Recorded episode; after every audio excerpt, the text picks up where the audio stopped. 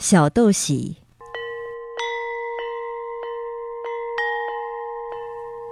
小豆喜又叫小豆末、小豆桃或小豆头。整个日本都有关于这种妖怪的传说。这种妖怪出现的地点几乎是固定的，非常有规律。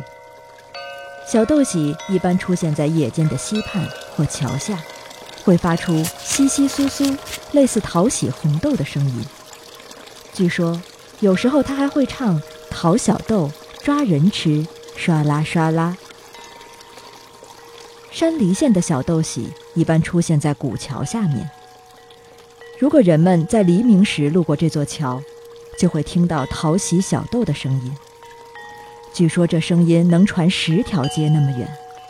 贾府的人们都认为这是河在作怪。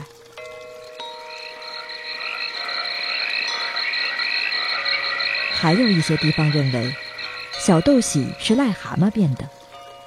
也有一些地方流传着小豆喜只在除夕夜出现的说法。关于小豆喜的原型，尽管众说纷纭，但有一点是大家都认可的，那就是只闻其声，不见其形。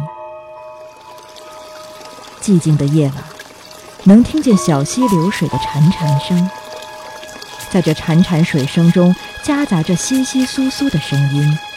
也不会引起大家的注意。